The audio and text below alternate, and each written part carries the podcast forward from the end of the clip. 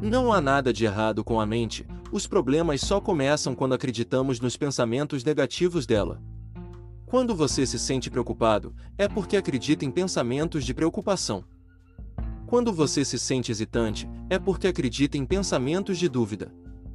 Quando você se sente ansioso, triste, desanimado, com medo, decepcionado, irritado, impaciente, vingativo, deprimido, com ódio ou qualquer emoção negativa, é porque acredita nos seus pensamentos. E conforme se apega a essas emoções ao continuar acreditando nos seus pensamentos, a mente vai lhe dar cada vez mais disso. Um sentimento de depressão produzirá mais pensamentos depressivos, oferecendo uma perspectiva deprimente em relação às pessoas, às circunstâncias e às situações, o que faz com que você se sinta ainda mais deprimido, e assim por diante. O pensamento é tão esperto, tão astuto, que distorce tudo para a própria conveniência. Quando acreditamos nos pensamentos negativos da mente, somos atraídos para o filme imaginário dentro da nossa cabeça, e com certeza vamos experimentar mais estresse e sofrimento. O desespero autoinfligido surge quando acreditamos nos pensamentos negativos. Você é responsável por tudo o que sente. São os seus sentimentos, são os seus pensamentos. É você que ativa eles, pensa neles, e ninguém mais além de você pode fazer isso, mas você age como se não tivesse controle algum. Você abre uma torneira que deságua dentro da sua cabeça e diz: Ah, alguém está me molhando todo. É você que abre a torneira, e que está molhando a si mesmo. Portanto, a sua atitude deveria ser a de assumir responsabilidade total pelo que lhe acontece. Ao ver as coisas pela ótica do sou eu que estou fazendo isso, vai ver que é verdade. E então, quando perceber que está se torturando, vai dizer: Meu Deus, como posso ser tão idiota? E vai parar. E, em vez de se torturar, vai passar a se fazer feliz. Assumir a responsabilidade por tudo na nossa vida também significa não culpar nada. Nem ninguém por algo que aconteceu. E isso significa não culpar a si mesmo. Hey, it's Ryan Reynolds, and I'm here with Keith, co star of my upcoming film, If, only in theaters, May 17th. Do you want to tell people the big news? All right, I'll do it. Sign up now and you'll get unlimited for $15 a month and six months of Paramount Plus Essential Plan on us. Mintmobile.com slash switch. Upfront payment of $45 equivalent to $15 per month. Unlimited over 40 gigabytes per month. Face lower speeds. Videos at 480p. Active Mint customers by 531.24 get six months of Paramount Plus Essential Plan. Auto renews after six months. Offer ends May 31st, 2024. Separate Paramount Plus registration required. Terms and conditions apply if rated PG. A culpa é apenas outra programação repetitiva da mente. O seu verdadeiro eu não culpa nunca, só a mente faz isso.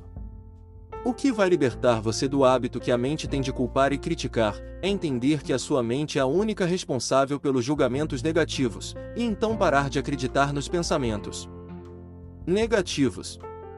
Enquanto você acreditar que a causa do seu problema está lá fora, enquanto acreditar que alguém ou alguma coisa são os responsáveis pelo seu sofrimento, não haverá solução significa que estará sempre no papel de vítima, que estará padecendo no paraíso. Quando assumimos a responsabilidade pela nossa própria vida, deixamos de permitir que o ego e a mente desempenhem o papel de vítima em nosso nome. Nenhum pensamento jamais pode dominar aquele que o percebe. Observe a sensação ao se dar conta disso. Veja como ela é libertadora. É isso que nos impede de criar uma identificação inconsciente com pensamento. Isso quebra a corrente.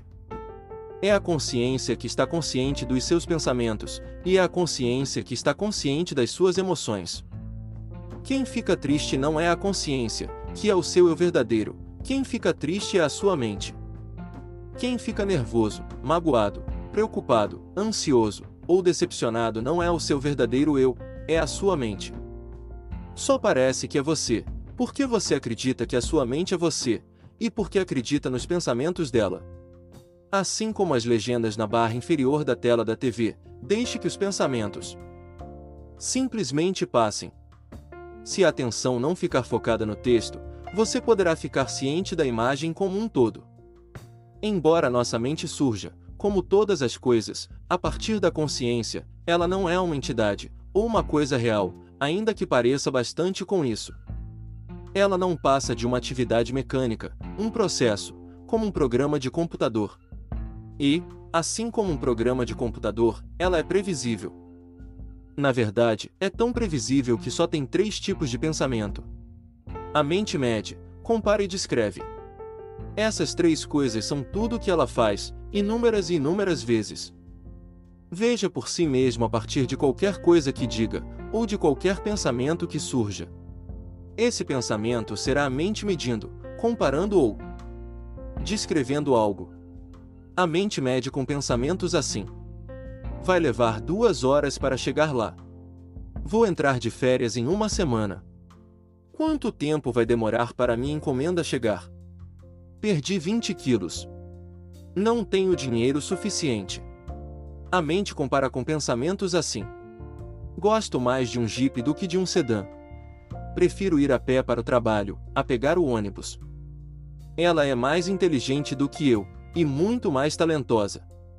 Ele vai conseguir aquela promoção que eu queria, com certeza. Olha só para ela, como eu queria ter aquele corpo. Ele não é mais quem costumava ser. E a mente descreve constantemente as coisas, como se você não pudesse vê-las mas você pode ver muito bem o que acontece na sua vida sem que a sua mente tenha que criar comentários o tempo todo, e sem que esse comentário, interminável, o impeça de ver o mundo como ele realmente é. Nossa atenção se concentra demais no pensamento. Ficamos presos às interpretações que fazemos e desperdiçamos a plenitude da vida. A mente interpreta tudo que chega até ela. Este se tornou o seu padrão de funcionamento. Isso é tão comum, que poucas vezes nos ocorre que poderia ser de outra forma que a mente pode, sim, renunciar a interpretar tudo o que chega a ela. Tão pouco pensamos que essas interpretações que mantêm a mente tão fascinada sejam a verdadeira causa do sofrimento. Acabamos achando que são as coisas que acontecem na vida que causam sofrimento.